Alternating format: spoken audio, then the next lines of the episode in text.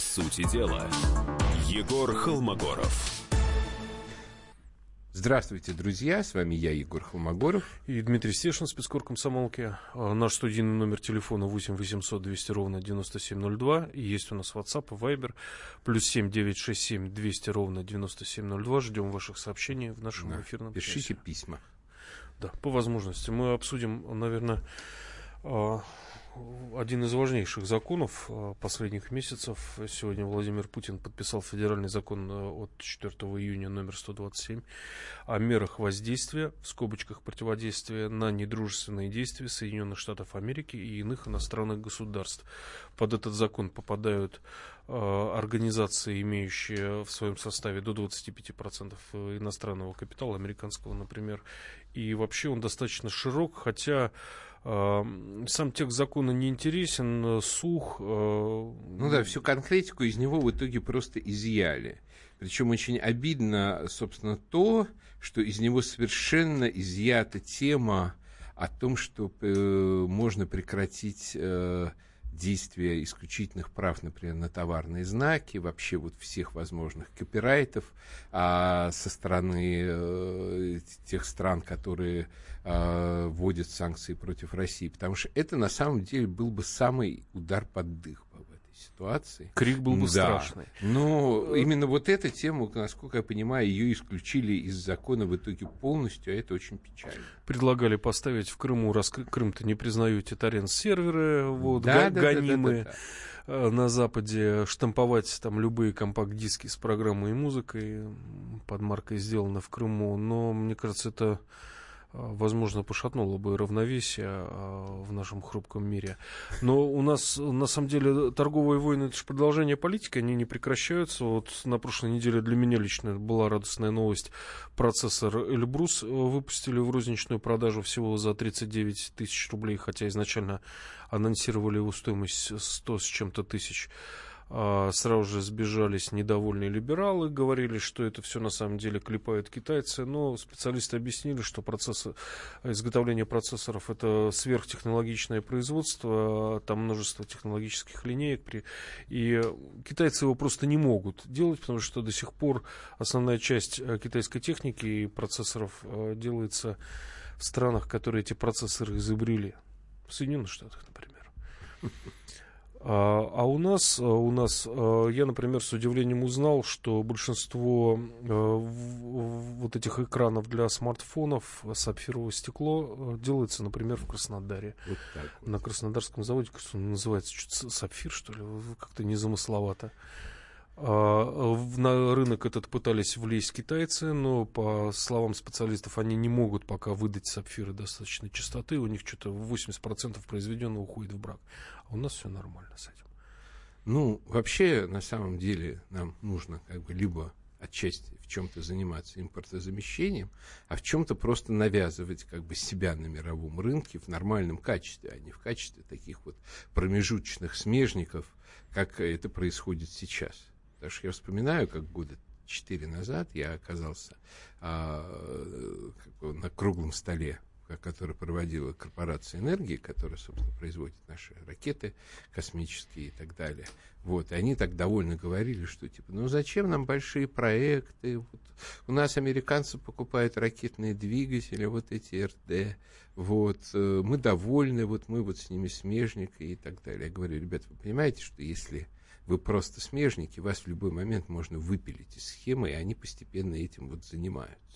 Хорошо, что у нас действительно большой задел в этой области, и мы их развиваем. Но в целом они постепенно как бы нас будут выдавливать с этого рынка. А если у нас нет своих собственных как бы, каких-то перспективных проектов, которые не завязаны на вот эту смежническую работу, ну, это значит, что просто мы э, провалимся. И все иногда с российским влиянием сталкиваешься, ну, просто в, в таких местах, которых даже не подозревал. Вот четыре года назад мне подарили очень крутые часы э, фирмы МТН, э, Specials Ops, они позиционируются как часы для американских спецподразделений. Часы действительно очень крутые.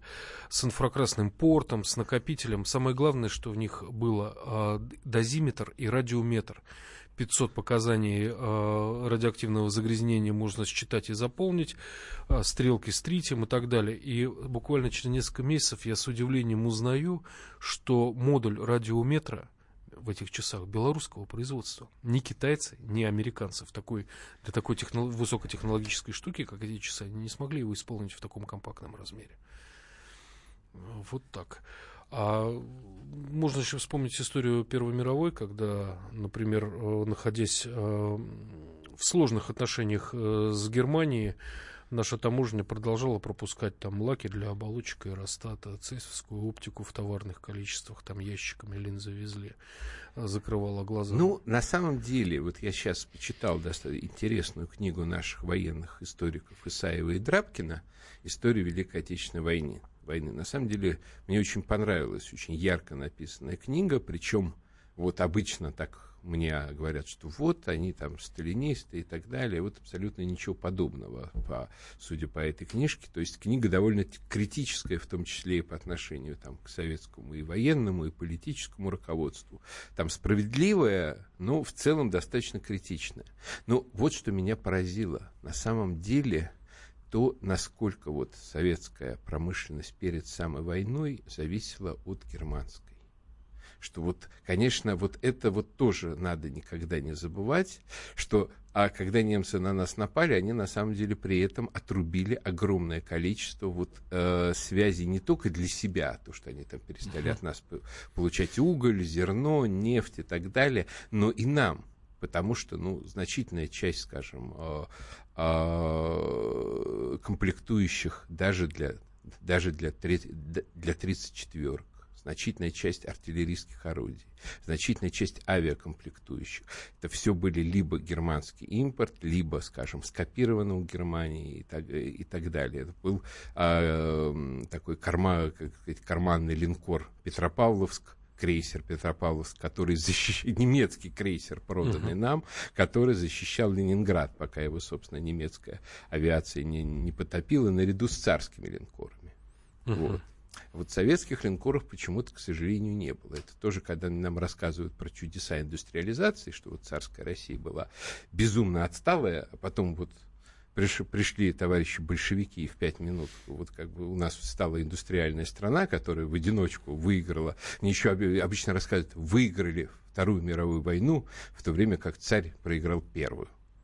Хотя на самом деле во время, к моменту падения российской монархии, а, русская армия находилась на территории двух из трех граничивших с нами противников. Ну да, и по результатам, если бы не случилось э, смены власти, вот да. в России все было по-другому. Я могу еще один пример привести. Э, в российской армии, в царской армии, у солдат были медные котелки, совершенно неудобные такие, э, круглые, да, его никуда не прицепишь. А потом такие же были котелки в советской армии, но сделанные из спаянной жести. И где-то в сороковых годах наши выкупили, до сих пор в армии состоит на вооружении вот этот котелок манерка с крышкой, сковородкой, mm-hmm. чуть выгнутый, да. Это в сороковых годах на завод Красный Выборжец как-то наши договорились с немцами, поставили технологическую линию по штамповке этих котелков. Они абсолютно идентичны немецким, но настолько удачная модель оказалась, что выпускаются до сих пор. То же самое было с биноклями. Там полевой бинокль, э, самый распространенный, э, полностью, полностью копирует э, полевые бинокли вермахта. Игорь Станиславович, mm. а что мы можем ввозить тихонько, что так, что на Западе и не узнали бы, например, да? Нет, можно это все, потому что э, в этом смысле абсолютно классики марксизм и ленинизм были правы, что за определенную сумму а, как бы буржуазия продаст веревку, на которой мы ее самой повесим. Вот. Ну, скорее здесь актуален вопрос, э, кому кому мы можем, наоборот, подрубить как бы, их доходы из тех э, противников, которые наиболее для нас, ну, как бы, с одной стороны, неприятны, а с другой стороны, по силам. По всему случаю, после перерыва мы поговорим про шпроты. Оставайтесь с нами. По сути дела, Егор Холмогоров. Вы слушаете радио «Комсомольская правда». С вами Татьяна Миткова.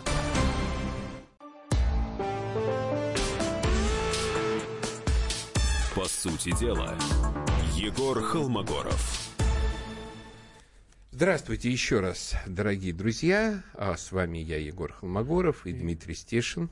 Спецкор «Комсомольской правды». Да, вот у нас есть телефон 8 800 200 ровно 9702. Телефон работает, ждем ваших звонков. Есть WhatsApp и Viber. Плюс 7 967 200 ровно 9702. Мы в первой части эфира обсуждали э, контрсанкции. Закон о контрсанкциях Владимир Путин сегодня подписал. Он называется о мерах воздействия и противодействия на недружественные действия Соединенных Штатов Америки и иных иностранных государств. А мы сейчас обсудим заметку, которая уже висит на сайте, будет в завтрашнем номере результат многолетней борьбы и российского государства, и журналистов «Комсомольской правды», и самой газеты с Латвией, а с шпротами, наверное, основным экспортным товаром этого государства. А, началось а это... ведь когда-то были автобусы, радиоприемники. Потрясающие радиоприемники еще. с ВЭФ, Спидола. Да, все, все свелось а, к шпроту. Всякая бытовая техника, например, до сих пор там фены работают, я знаю.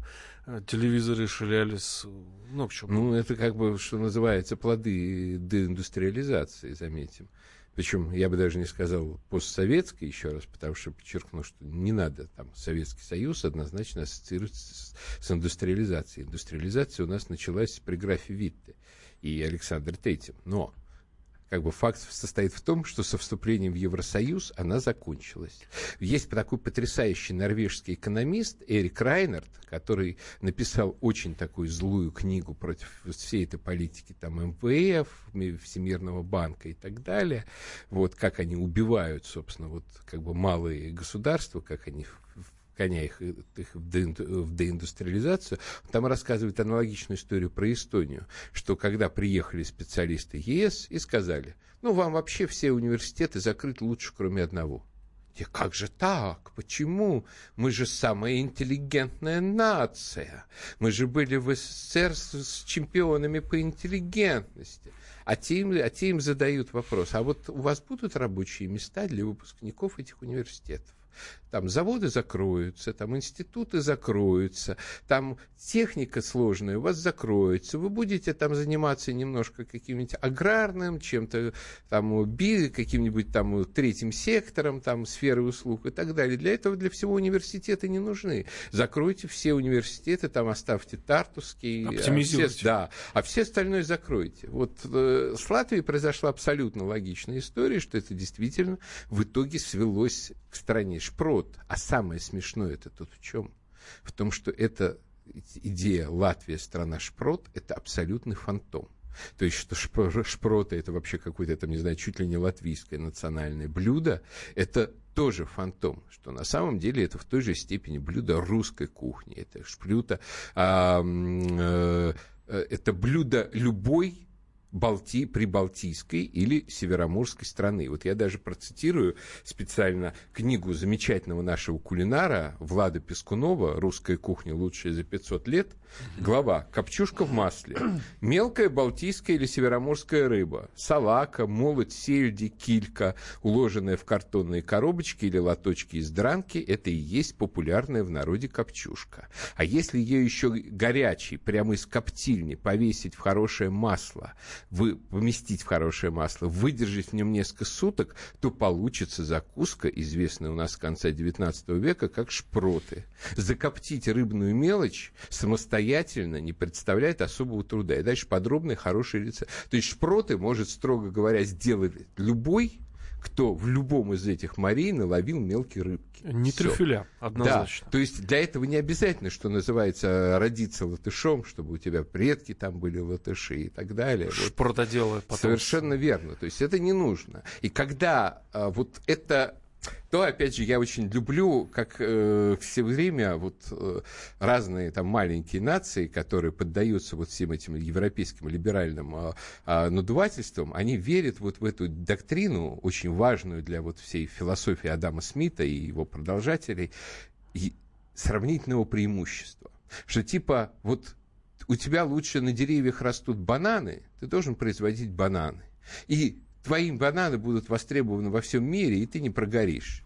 А вот у другого, скажем, у американцев на деревьях лучше всего растут айфоны. И вот они вот у них растут на деревьях, они их собирают, продают вам в обмен на бананы, и как бы это тоже естественный обмен продуктами. И никому не что нужно рыпаться, да, вот не нужно никому рыпаться и производить то, что ему по природе не положено, а нужно производить только как бы вот продукты своей собственной природы. Никаких себе там индустриальных рывков, никаких поисков новых технологий и так далее. И вот все страны третьего мира, которые развелись вот на это лоховство, они дико погорели, это сейчас нищие страны. Почему? Потому что их уговорили отказаться от своей промышленности, от попыток создавать какую-то свою индустрию, обменя, обещая, что, что вы продадите как бы бананы и на бананах отобьетесь. Скажем, например, Эквадор какой-нибудь поверил в это, а потом выяснилось, что вообще-то бананы в ЕС производит Греция, скажем, у Франции есть колонии, производящие бананы. Есть у специальная мерка для этих да, бананов. Да, да, да, ЕС, совершенно да? верно. И идите вы, эквадорцы, со своими как бы скидками и пошлинами куда подальше. И вот Латвия сейчас попала абсолютно в ту же самую историю. Ну, То давайте есть... же я ее расскажу. Да, да, расскажи. Она начиналась, на самом деле, совсем не весело. В начале 2000-х годов прибалтийские государства начали активно уже пересматривать итоги Второй мировой войны. Там даже были крики, что можем перепоказать. Но Россия реагировала на это крайне вяло. Что сделали прибалты, в частности Латвия? Они начали судить наших ветеранов, одного за другим. Там был этот ветеран в НКВД, не был, но он э, официально признанный ветеран войны, человек с ранениями. За 80-90 лет он сидит на скамье подсудимых, у него дрожат руки, он плачет. Непонятно, что было с этим делать. Единственный, кто поднял волну, вообще как-то привлек внимание к этому, это же были еще, ну, ранние интернетные времена совсем по-другому распространялась информация. Это лимоновцы, которые да. проводили акции за акцией. Но у них тогда был знаменитый лозунг «Наши миги все сядут в Риге». «Наши миги все сядут в Риге». А комсомолка выбросила другой лозунг. Купил латвийский шпрот, э, помог ветеранам СС. И э, Дмитрий Стешин и Максим Чижиков вышли с этим плакатом на Ленинградский проспект. Мы там постояли 15 минут, пообщались с людьми. Мы не ожидали, что будет такая реакция, когда мы написали заметку. А, нам пошли валом в редакционную почту письма. Мы, коллектив, автоколонны номер 5 из города Воронежа, с сегодняшнего дня отказываемся от латвийских шпрот. Я такой-то ветеран Афганистана, больше не покупаю латвийские шпроты и веду бесплатную агитацию против шпрот в нашем универсальном магазине, ну и так далее. После чего мне звонят звонил зам директора Ивангородского шпротного завода, скажем так, да, я не помню, как он называется, говорит, а вы знаете, Дмитрий Анатольевич, а экспорт шпрот у них рухнул, у прибалтов. Я говорю, в смысле? Он говорит, это товар не ежедневного потребления. Вся Россия в сутки стандартный железнодорожный вагон шпрот потребляет. Вот э, несколько тысяч человек отказалось, они уже поняли сразу, что экспорт начал падать. Давайте мы вам пришлем шпроты. Я говорю, я не за шпроты старался, я за, ветеранов. Он говорит, ну, извините. Я объяснил разницу между нашими шпротами и прибалтийскими. А, у нас два завода в Калининграде, крупнейшие, сейчас больше их появилось, uh-huh. и Ивангородский. А, там а, коптильные печи построены немцами в самом начале 20 века, как-то одновременно они построились, где эти шпроты коптятся на натуральном ольховом дыму. Uh-huh. В Прибалтике а, естественное коптение давным-давно запретили, они заливают шпроты жидким дымом по требованию ЕС. После чего там получается повышенное содержание канцерогенов, бензопирена, но ну, мы до этого дойдем. И вот, Но зато а, нормы ЕС. Да, зато нормы ЕС. И антишпротная акция пошла по стране. Министр Сергей Иванов, а, будучи в тот момент с инспекцией в Камчатском гарнизоне, зашел в местное сельпо и строго спросил продавщицу, шпроты у вас чьи, латвийские? А почему? Это показали по всем телеканалам. И, наконец, вот кульминация этой истории, учения в Баренцевом море, а, я каким-то образом оказался в президентском пуле. У нас, кажется, журналист, вот, который все время ездил с президентом, заболел. А, и вот пресс-конференция как бы такая вот камерная для вот проверенных журналистов из пулов, кают-компания а, в Адмиральском салоне Петра Великого. И все задают вопросы Путину там, кушает ли овес лошадка, которую вам подарил Шаймиев, там, как здоровье а, лабрадора коня. А я Владимиру Владимировичу говорю, а вы знаете, в Латвии судят наших ветеранов. И у нас газета провела антишпротную акцию. И люди поддержали. И мы ему ранили экспорт шпрот буквально за неделю. Вот, может быть, как-то а, и Россия может уже глобально на это среагировать. Владимир Владимирович отвечал путано. А, ничего было непонятно. Было понятно только то, что он осуждает Латвию и судилище над ветеранами. А потом газета «Диена» написала обращение рыбопромышленников, что у них из-за внешней политики государства страдает бизнес, а потом Онищенко просто нашел в шпротах бензопирен. Экспорт шпрот в Россию запретили. Потом опять разрешили. Там Россия играла Прибалтикой, как кошка с мышкой. В итоге, когда им в 2017 году а, полностью зарубили а, экспорт шпрот в Россию, они начали демпинговать. Там несколько рыбошпротопроизводящих предприятий стали продавать свою продукцию на 20-30% дешевле себестоимости. И в итоге сейчас у них долги около миллиарда евро. Вот. Люблю такие истории, Я на самом деле, об импортозамещении и протекционизме. Вот. Ну, как бы сами... Ты сам этого хотел, Джордж, Джордж, да Джордж не, Данден. Россия да. виновата, да. Путин и комсомольская ну, правда. Спасибо. Уйдем на, на новости, потом вернемся.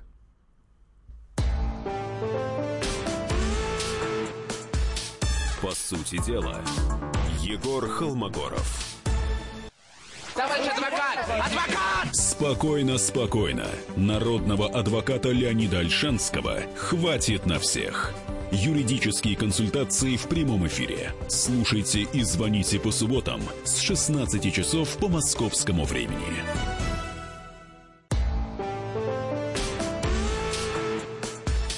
По сути дела, Егор Холмогоров.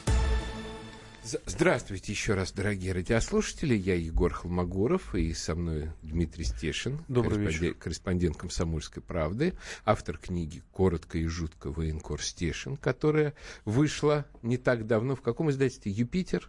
Питер, Питер, просто Питер. Да, просто да, Питер. В родном издательстве. Вот, отлично.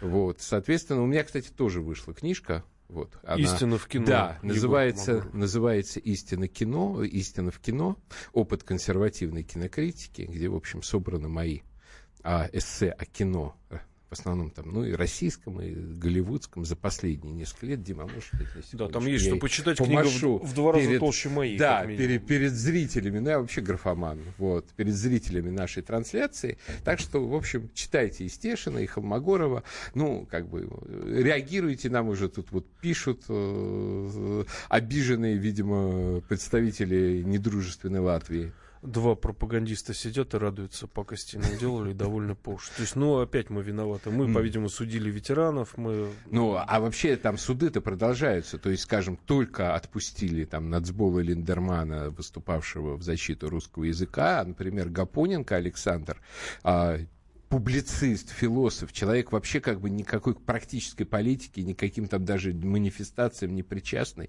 Его продолжает держать э, литовская, латышская э, полиция безопасности и обвиняют там в измене родине. У них еще родина. Оказывается, это еще ну, для русского человека должна быть родина. Егор, ну хоть ветеранов не судят, уже как бы ну, полегче. Это да. Ну, Богопоненко, он уже как бы не молодой тоже человек. Там еще э, истерика тут как бы на, на красном фланге. Эй, монаршист, скажи, и Гагарин царем произведен? Ну, отвечаю. Вообще-то, ребята, вы в курсе, как бы, что Гагарин не сам по себе полетел в космос, потому что вот сказал, вот я я вот такой вот хороший Юра, я сейчас вот прыгну и долечу до орбиты. А его отправил туда Сергей Павлович Королев. Вот. А Сергей Павлович Королев был учеником Цандера как бы, который, собственно, первый начал разрабатывать практически тему как бы, выхода в космос с помощью реактивных аппаратов. Там э, ре, реактивные ре, ракетопланы были не два как бы, э, проекта. Первый, собственно, ракеты и спутники. Второе, как бы надеялись туда отправить что-то вроде таких самолетов-планеров, но это оказалось бесперспективной идеей. Вот Цандер обе эти темы а, развивал. Его все ключевые работы по вот теории космических полетов написаны были до революции. Почему вы решили, что те же самые люди, и Цандер, и Королев, не продолжали бы ту же свою деятельность, как бы в случае, если бы революции не было. А то, что как бы Россия была такая слабая, отсталая страна, которая не могла бы позволить себе космические полеты, это и есть, как бы, что называется, миф и фантазия, которую внушила, внушила уже просто коммунистическая пропаганда для того, чтобы как-то а, оправдать тот факт, что на первые 10 лет советской власти страна была обрушена чисто в разруху. То есть мы ушли в минус на 10 лет. Вот представьте себе просто, как развивалась бы Россия, если бы не было десятилетнего минуса в развитии экономики. Ну ладно, давайте лучше о другом еще поговорим. О, э, еще раз здравствуйте. Истерика лимитрофов и гнусных либералов просто прекрасно поднимает настроение. Продолжайте, пожалуйста. Спасибо, Алекс. 48 вот, лет есть, Москвы. Да, то есть видите, что, знаете, кто-то, наоборот, готов порадоваться вместе, вместе с нами, тому, что сделали гадость. Ну, с Украины нерадостные совершенно новости ну, приходят. Да. Я вот слежу за судьбой Вышинского, главреда РИА Новости Украины, Кирилла Вышинского, нашего коллеги. Кирилл, я так понимаю, что он до последнего пытался выдерживать как-то хорошую мину, давал... Ну как, ну... А, с новостным агентством, конечно, это проще. Ты просто выдаешь без акцентов какую-то новостную информацию, и к тебе, в принципе, нет претензий. Но ну, к нему да. все равно пришли, Ему грозит до 15 лет лишения свободы. В 15 мая его задержали в центре Киева. Одновременно сотрудники СБУ провели обыски в офисах и пресс-центре РИА Новости. И против главреда агентства выдвинули обвинения в госизмене, после чего этапировали в Херсон. Но было... а чего стоят любые обвинения СБУ? В общем, показала вот эта мерзкая, тошнотворная авантюра с э, Аркадием Бабченко, тем, типа российским журналистом, как бы Э, соратником всех карателей в зоне АТО, который э, типа, жил в Киеве, которого якобы убили сначала, а потом это все оказалось провокацией СБУ, чтобы оби, а, а, обвинить Россию. То есть, грубо говоря, из вот этой вот гнусной истории, которая вызвала просто... Та, с, сочетание хохота и отвращения и в России, и в мире, там кучу издева, издевок, кучу стихов на эту тему написали, там э, кто-то перепел песню «Машина времени», а зато мой друг лучше всех играет труп. Угу. Вот. А, э, и на самом, э, на самом деле вот это показывает а, цену любых обвинений СБУ на самом деле. Очень хорошо показывает цену этих э, обвинений. И, соответственно, все, уже одного этого достаточно, чтобы было понятно, что Вышинский невиновен. Но вопрос, зачем это им нужно? Ну, я думаю, что это им нужно прежде всего а, потому, что они, грубо говоря, хотят заложника а, в деле Сенцова. И плюс зачистка информационного пространства, они ну, это само полностью. Собой. Но у меня была показательная история. Я ее вот запомнил на всю жизнь, потому что это было сказано такими словами, в таких обстоятельствах. Если помните, да, 15 год, февраль, штурм э, Дебальцевского котла, который начался с штурма Углегорска. И мы лежали с ребятами, с нашими друзьями из группы Life News. Я лежал рядом с оператором э, Сашей Мельниковым под забором. А, мы были на таком языке, то есть слева от нас за полем были украинские позиции за лесопосадкой, справа занятый э, украинцами ВСУ Углегорск. И все летало через нас, и к нам прилетало. И вот мы лежали под забором, и мне Мельников говорит, ты знаешь, я все-таки лучше буду здесь лежать чем в Киеве работать. Я говорю, в смысле? Он говорит, я тебе потом расскажу. И он рассказал, несколько месяцев до командировки на Донбасс работал оператором со съемочными группами Life News в Киеве. А Life News там пытался держаться до последнего. Вот, их оттуда выдавливали, выдавливали. Уже там и а, Марата Сайченко брали в плен, в яме держали, избивали. Но Life News до последнего пытался передавать оттуда новости. И мне Саша говорит, сколько у нас отняли, разбили камеры, микрофонов, я не могу сосчитать. Наконец, говорит, из Москвы стали присылать девчонок, а, корреспондентш. А, Их тоже начали. С тем, с тем расчетом, нет, им в лицо просто брызгали слезоточивым газом. И это, говорит, происходило не на Майдане, а это происходило в каких-то любых точках Киева, где происходило какое-то информационное событие, группа съемочная туда приезжала. И вот а, можно себе представить уровень свободы слова на ныне, в нынешней Украине, а на этом примере человеку проще лежать под артобстрелом в снегу, не знаю, вылезет он оттуда живым и здоровым, чем работать в Киеве. Знаешь, я тебе расскажу такую вещь. Я же, как известно, фигурант э, списка невъездных в Украину. Ой, вот. Я тоже. А под, ну, я под номером два. Конечно, на, почет, на журналистов почет, особый список, а вот там из деятелей культуры на номер два, на номер один записали Максима Калашникова, видимо, как самого приближенного к Стрелкову, там она, угу. а, в номер два меня. Они до сих пор регулярно вспоминают там об этом факте, там периодически. Тебя открытки присылают какие Нет, ну, ой, мне пишут периодически. А, тут недавно было потрясающе, я в Фейсбуке нахожу там запись. Гад, жди, это самое, скоро мы придем к тебе, трясись и молись. И срок, прошедший с отправки сообщения, 42 недели. Вот и все у них так. Ну, я, собственно, что хочу, знаешь, мне время от времени при этом, когда снятся кошмары, знаешь, вот уже к концу года а, перед отпуском совсем устаешь, и начинают сниться кошмары. Вот один из кошмаров, что я оказался в этом Киеве, вот mm-hmm. начинаю искать какие-то пути от, отхода, как оттуда вот свалить. Ну, э, вот я понимаю, что мое подсознание четко ассоциирует Киев с садом. Вот так вот. То есть, вот грубо... этот кипящий Майдан. Да, да, да, да, да, да, да, да. Пузырящийся. То есть в этом смысле это вполне себе конкретное такое совершенно место. Вот. А, а насчет Бабченко. Все-таки вот твое мнение, как человека, который его лично немножко знает, даже защищает его. Да, заступался вот, за него, когда а, его травили. Да, да что-то он там откуда-то стащил это там. Э, вот. Что это вообще все было? А я думаю, а, Аркадий, во-первых, мучился, конечно. Ну, как бы все военкоры, норадреналиновые наркоманы. Давайте будем говорить без ханжества и честно. У, у Аркадия не сложились отношения с ВСУ. Он пытался работать на линии фронта с их стороны. Его постоянно что-то били те, то он, значит, с ними там целуется в десны, спит у них в бронетранспортере. Э, там новая эта модель с необитаемой башней. То он на, на, у них сидит в яме там и там чуть ли не мочится ему на голову, а всю аппаратуру разбили либо украли. Э, непонятно. И в Россию вернуться он не мог поехать на сторону Донбасса, потому что ему припомнили бы все э, его высказывания. Да и, думаю, ему как бы Заратустр бы не позволил. И вот он мучился. Ему предложили вот такую оперативную комбинацию, очень авантюрно.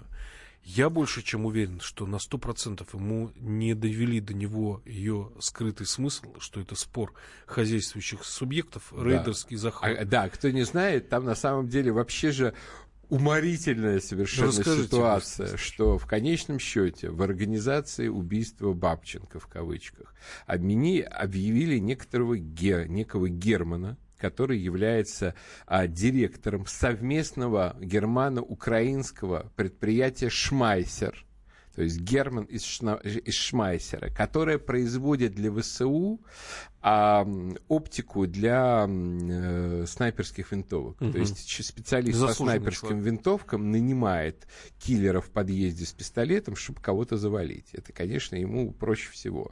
Вот. Причем, что самое смешное, это предприятие Шмайсер – еще и зарегистрировано в городе Дахау. Потрясающе. Вот так вот. То есть в городе, где был один из самых знаменитых нацистских лагерей смерти. При этом этот Герман, разумеется, еврей по своей национальности. Вот. А заказывает он это все якобы некому диакону, а, украинского этого раскольничего киевского патриархата, который начинал свою карьеру в Мальтийском ордене. То есть тут и духовные какие-то скрепы то просматриваются. То есть, истории, вот, да? Э, да, и э, Бабченко изображал свою смерть с помощью свиной крови. То есть вот вообще кто за Украиной в эти годы не наблюдал, наблюдал, тот вообще в цирке не то что смеется, он вообще рыдает от скуки. Мы продолжим смеяться и ужасаться в следующей, в последней части эфира. Оставайтесь с нами. По сути дела, Егор Холмогоров. Здравствуйте, я Тутта Ларсен, а вы слушаете радио «Комсомольская правда».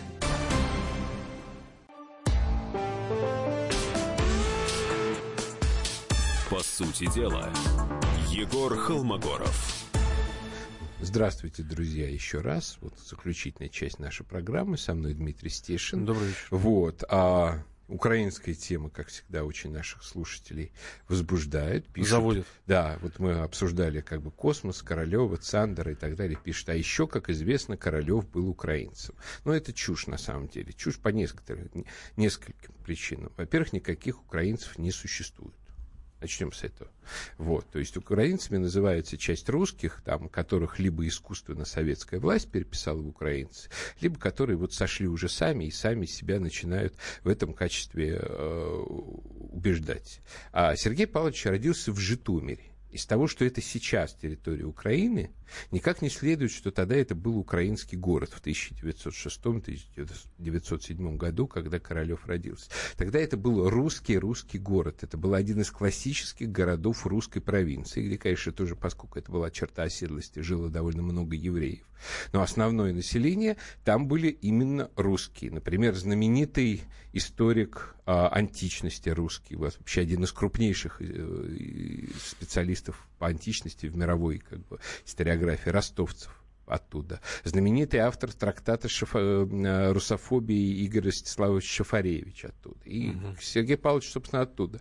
Его отца звали э, Павел Яковлевич Королев, а его мать звали Мария Николаевна Москаленко. То есть, конечно, звучит по-украински, конечно, фамилия, но только но, если вы сути... знаете, что такое Москаленко, то есть потомок Москаля, то есть потомок не просто как бы вот русского в широком смысле, а именно вот человека, присланного как бы откуда-нибудь из центральной России на Украину по служебным делам, то понятно, что Сергей Павлович не был украинцем как бы вот ни в, каких, ни в какой форме этого как бы значения в самом-самом даже мягком. Да, кому-то обрушил сейчас картину мира.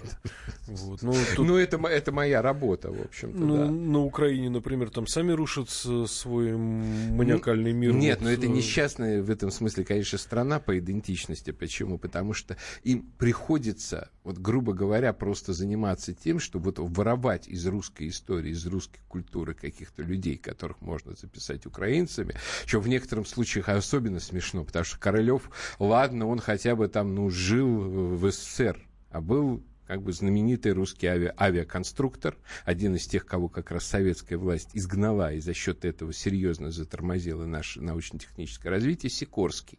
Вот, которого тоже теперь в украинских энциклопедиях пишут украинским и американским авиаконструктором, при том, что его отец, он вообще был членом, одним из ведущих членов Киевского клуба русских националистов, одна из главных функций которого была с борьбой, в борьбе с украинским сепаратизмом. И сам, соответственно, э, Сикорский, он тоже, в общем, всего этого регионального сепаратизма в России просто не переваривал в принципе. Это был стопроцентный монархист, стопроцентный русский националист, стопроцентный православный, вот, и то, что такого человека, вот как бы русского на 200% ему пришлось разрабатывать вертолеты для США, Гелио... а не для России. Гелиокоптеры. Да, вот. такие. Совершенно верно, совершенно верно. То, что ему пришлось их разрабатывать для США, это наш национальный позор, вообще говоря. Бывает исторический провал. Ну, я не знаю, зато у нас миль есть. И, да, ну... И, и все летает. Ну, хорошо догнали. Хорошо, догнали. Хоть, а, хоть с отставанием, но все-таки как бы русская вертолетная школа, она тоже ну, чего, как бы чего-то стоит. Не исключено, что да. в 42 году бы уже с наших вертолетов Нурсами наносились удары. Ну вот да, то есть да. на самом деле проблема-то в том, что как бы... Э, любая вот такого типа э, техника, это с одной стороны, да, это техни- технологические возможности, с другой стороны, это гений-конструктор. Вот представить себе, что там ранние модели российских вертолетов могли, скажем, остановить там танки Гудериана в 1941 году, ну, ну, конечно, танков Гудериан тогда не было бы, просто потому что, ну, не сложилась бы так ситуация, что дело бы дошло до Второй мировой войны, до, до, до, Гитлера и так далее. Это все последствия как раз э, революции. Но, тем не менее, вот будь какой-то такого типа конфликт, у России уже это, к этому моменту, скорее всего, вертолеты были бы, точно так же, как, в общем, одна из лучших авиаций Первой мировой войны была, именно благодаря Сикорскому. Вернемся к Бабченко и Киеву, да. Который от нее, которая ничего хорошего не сконструировал. Российские спецслужбы сработали бы гораздо профессионально, если бы они действительно хотели ликвидировать киевского журналиста Аркадия Бабченко. Об этом в понедельник заявил бывший глава СБУ Николай Маламуш. Но они на самом деле ликвидировали Аркадия, они ликвидировали его как журналиста, потому что я просто ради интереса его разбанил, слежу за его публикациями в Фейсбуке, вижу, как жутко он вертится, не знаю, как жук на палочке. А надо как-то и за поминки деньги отдавать, а еще нужно по неподтвержденной информации он потребовал э, с телеканала «Россия» 60, кажется, тысяч долларов. 50. За... 50, 50 да? 50. Сделал небольшую скидочку им. Ну, и как ему смотреть после этого в глаза коллегам? Ему, конечно, до него полностью смысл этой операции не доводили. Там человек вот с холодным сердцем, да, и холодными руками ему сказал Аркадий, а, на тебе с глаз печать, на тебя охотятся враги москали, вот, ты жертва следующая в списках, помоги нам выявить всех гадов ну, не сказали о разногласиях между хозяйствующими субъектами. Это как бы по остаточному принципу. Да, что делят фирму, зарегистрированную в Дахау при помощи э, тамплиеров или кого-то там. Ну, на самом деле, действительно, то есть, в общем, э, самое потрясающее то, что это уничтожило его репутацию среди российских либералов. Я вообще думал, что наши либералы абсолютно беспринципные, что как бы вот у них вообще нет ничего святого. Однако Но нет. вот все-таки эта история, она их задела. То есть они действительно на него обижены, они действительно себя чувствуют подставленными, униженными. Как бы ж, они, конечно, это выражают в достаточно мягкой форме, типа Аркадий, к вам есть вопросы как написали в независимой газете, независимой в, в новой газете. Но тем не менее, почему? Потому что на самом деле все-таки, как еще хорошо писалось свое время в сборнике Вехи, у русской интеллигенции есть свой кодекс. Даже если она там не русская, а что называется, там из-за черты оседлости, а какой-нибудь еще, все равно кодекс есть, который выражен словами Некрасова, кажется. Дело прочно, пока под ним струится кровь что вот если вот, что называется, ты как бы принес себя в жертву ради дискредитации путинского режима, то да, ты святой и хороший человек. А если ты вдруг ожил, то они задают абсолютно такой политруковский вопрос, а чё ж ты, сука, в танке не сгорел? Вот это абсолютно вот оно на самом деле. Ну, То есть и Аркадию не отмыться. На самом деле Аркадию не от... О, хорошая тут реплика есть. Скоро мы узнаем, кто из СБУ стоял за отравлением скрипами. По сути дела, Егор Холмогоров. Главное аналитическое шоу страны. Михаил Зинович Юрьев, Михаил Владимирович Леонтьев, Илья Савельев. Это главтема. Они знают, как надо. Мы несем свою миссию выработать мысль о том, как должно быть. Программа «Главтема» на радио «Комсомольская правда». Слушайте в прямом эфире каждый четверг с 20.00 по московскому времени.